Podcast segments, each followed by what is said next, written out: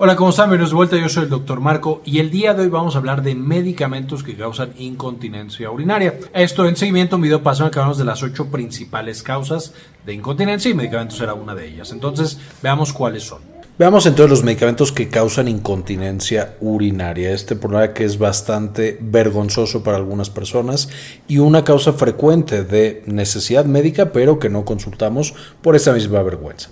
Recordando brevemente, los riñones estarían aquí arriba, estos producen la orina, baja por los ureteros, se acumula en la vejiga y de ahí cuando la vejiga es el momento para sacar la orina porque estamos en un contexto socialmente aceptable para expulsarla, va a contraer sus músculos, va a aflojar el esfínter, eh, que por supuesto estaría en la uretra, y vamos a liberar toda esa orina.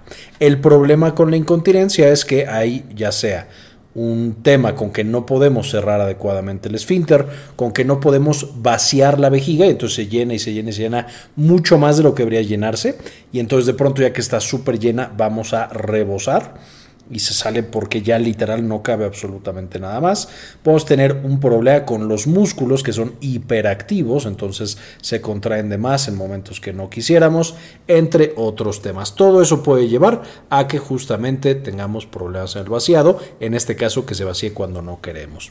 Y hay cinco tipos de incontinencia, no los vamos a ver a detalle en este video. Ya después tendremos un video de incontinencia, pero vamos a tener que es por esfuerzo, que es cuando tosemos o nos reímos y se sale Urgencia, que es estamos muy tranquilos y de repente nos damos cuenta de que tenemos una urgencia extrema por ir y se sale la orina. Número 3, rebosamiento, que es lo que mencionábamos. De pronto está demasiado lleno, no se ha vaciado, y eso expulsa, aunque no queramos, la orina.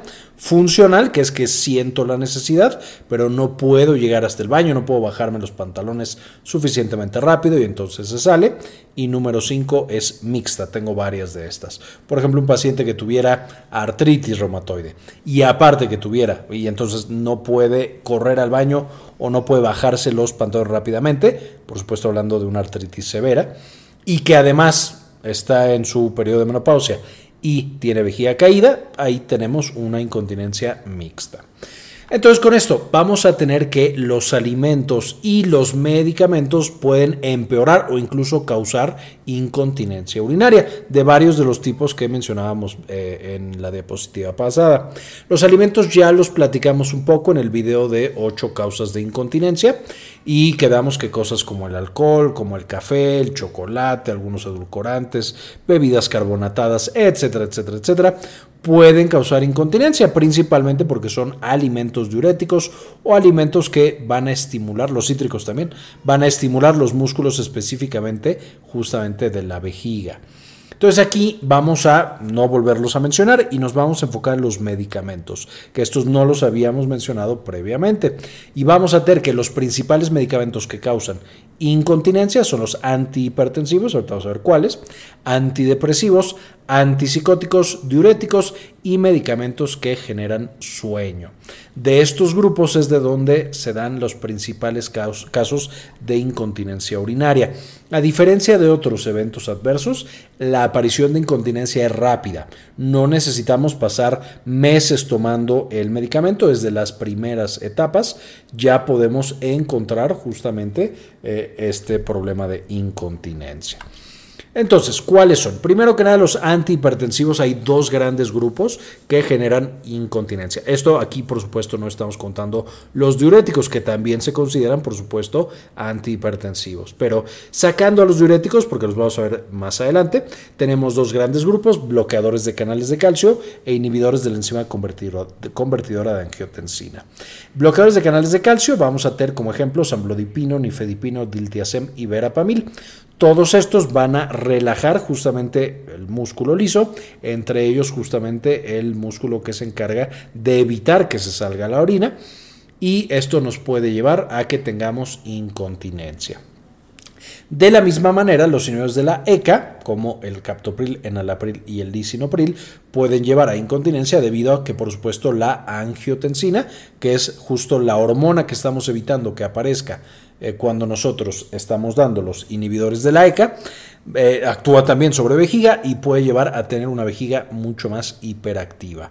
Entonces, estos dos son antihipertensivos que pueden llegar a dar casos de incontinencia, que si mi paciente que estoy tratando con estos medicamentos tiene incontinencia, además de las medidas generales que vamos a ver al final de este video, pues yo podría ver cambiarle el medicamento, ajustarle la dosis o hacer algo más. Después tenemos los antidepresivos y los antipsicóticos. Estos van a tener diferentes mecanismos por los cuales llevan justamente a incontinencia, incluso dentro del grupo. Es decir, los antidepresivos aquí tenemos, como podrán ver, algunos que trabajan sobre serotonina principalmente, como serotonina fluoxetina, otros sobre eh, noradrenalina, como amitriptilina e imipramina.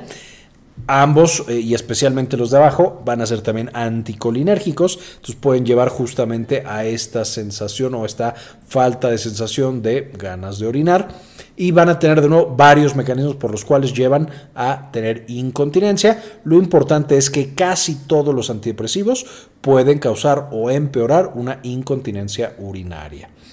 Algunos no, pero la mayoría sí. Especialmente los antidepresivos que son más atípicos eh, van a estar menos asociados con la aparición de incontinencia. En el caso de los antipsicóticos vamos a tener que, además de que alteran e interfieren con un chorro de neurotransmisores, y, igual que los antidepresivos, y por eso pueden causar incontinencia, también van a tener efectos, especialmente los más viejitos, extrapiramidales, que esto por supuesto nos se traduce en problemas del movimiento, un paciente que no puede moverse adecuadamente. Y eso ya quedamos que nos puede llevar a una incontinencia funcional en la cual el paciente siente que tiene que ir al baño, quiere ir al baño, pero no logra llegar al baño porque no puede moverse de manera libre. Esto de nuevo pasa principalmente con antipsicóticos más viejitos, por ejemplo el aloperidol eh, y por supuesto dosis altas y pacientes susceptibles. Algunos otros que lo pueden causar, la clorpromacina, flufenacina y trifluorperacina. Luego tenemos por supuesto los diuréticos, que son por supuesto también antihipertensivos, pero se usan para otras cosas, y medicamentos para el sueño. En diuréticos tenemos los típicos tiacídicos como hidroclorotiacida y clortalidona, que ya hemos revisado en videos pasados, todos los diuréticos, les voy a dejar en la parte de arriba el enlace para que los puedan consultar, la furosemida y la espironolactona. Evidentemente, como están generando mucha más orina, pues pueden facilitar que se dé la incontinencia. Y en cuanto a sueño, estos no tal cual van a causar eh, incontinencia, sin embargo, si lo juntamos con otros factores de riesgo, pueden incrementar mucho el riesgo de que los pacientes se orinen mientras están durmiendo porque no logran despertarse para justamente ir al baño. Entonces, esto por supuesto también es otro tipo de incontinencia funcional. Esencialmente estos son los medicamentos. ¿Qué es lo que tendríamos que hacer? Por supuesto, primero que nada, para todos los que no sean personal de salud, no debemos ni suspender ni cambiar los medicamentos hasta que hablemos con el médico tratante, le comentemos nuestras dudas, nuestras inquietudes, le comentemos que nos está generando el medicamento o sospechamos que nos está generando incontinencia y en conjunto con el personal de salud y con el médico se hacen todos los cambios. Lo que sí podemos suspender o evitar inmediatamente son los alimentos que nos generan incontinencia. Una vez más, cosas como alcohol, como café, como chocolate, como edulcorantes, como carbonatadas, etcétera, etcétera. Eh, muchos cítricos, eh, etcétera. Podemos también inmediatamente empezar con ejercicios de suelo pélvico, los famosos ejercicios de Kegel. Estos no le benefician a todos los pacientes, sin embargo, para algunas causas de incontinencia son muy buenos y pueden disminuir de manera importante sin necesidad, necesidad de suspender medicamentos o de agregar algo o de operar o de nada eh, podemos justo llevar a que el paciente mejore de manera muy importante. Entonces, los ejercicios de Kegel son muy importantes para el manejo de la incontinencia.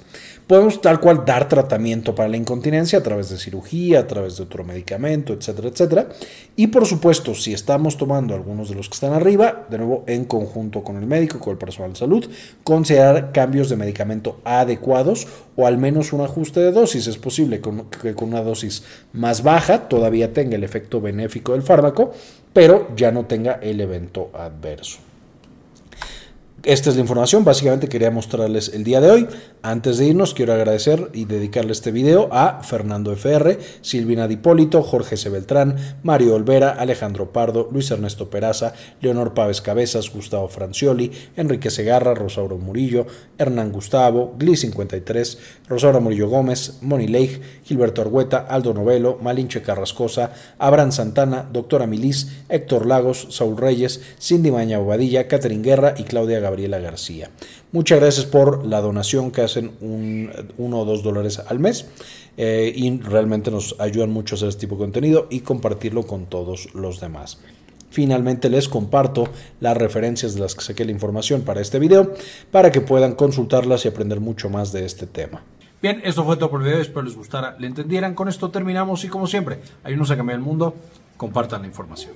También quería mostrarles que ya tenemos la versión nueva y mejorada de Clínica Cares, que es la clínica en la que damos la atención médica. Eh, se puede, por supuesto, ya agendar cita en esta nueva versión de Clínica Cares con un servidor, con la doctora eh, Georgina Carranza y conmigo, eh, justamente para atender cuestiones de salud de la mujer y, por supuesto, también salud general. Si tienen, por supuesto, alguna duda, alguna pregunta, en clinicacares.com.mx nos pueden encontrar.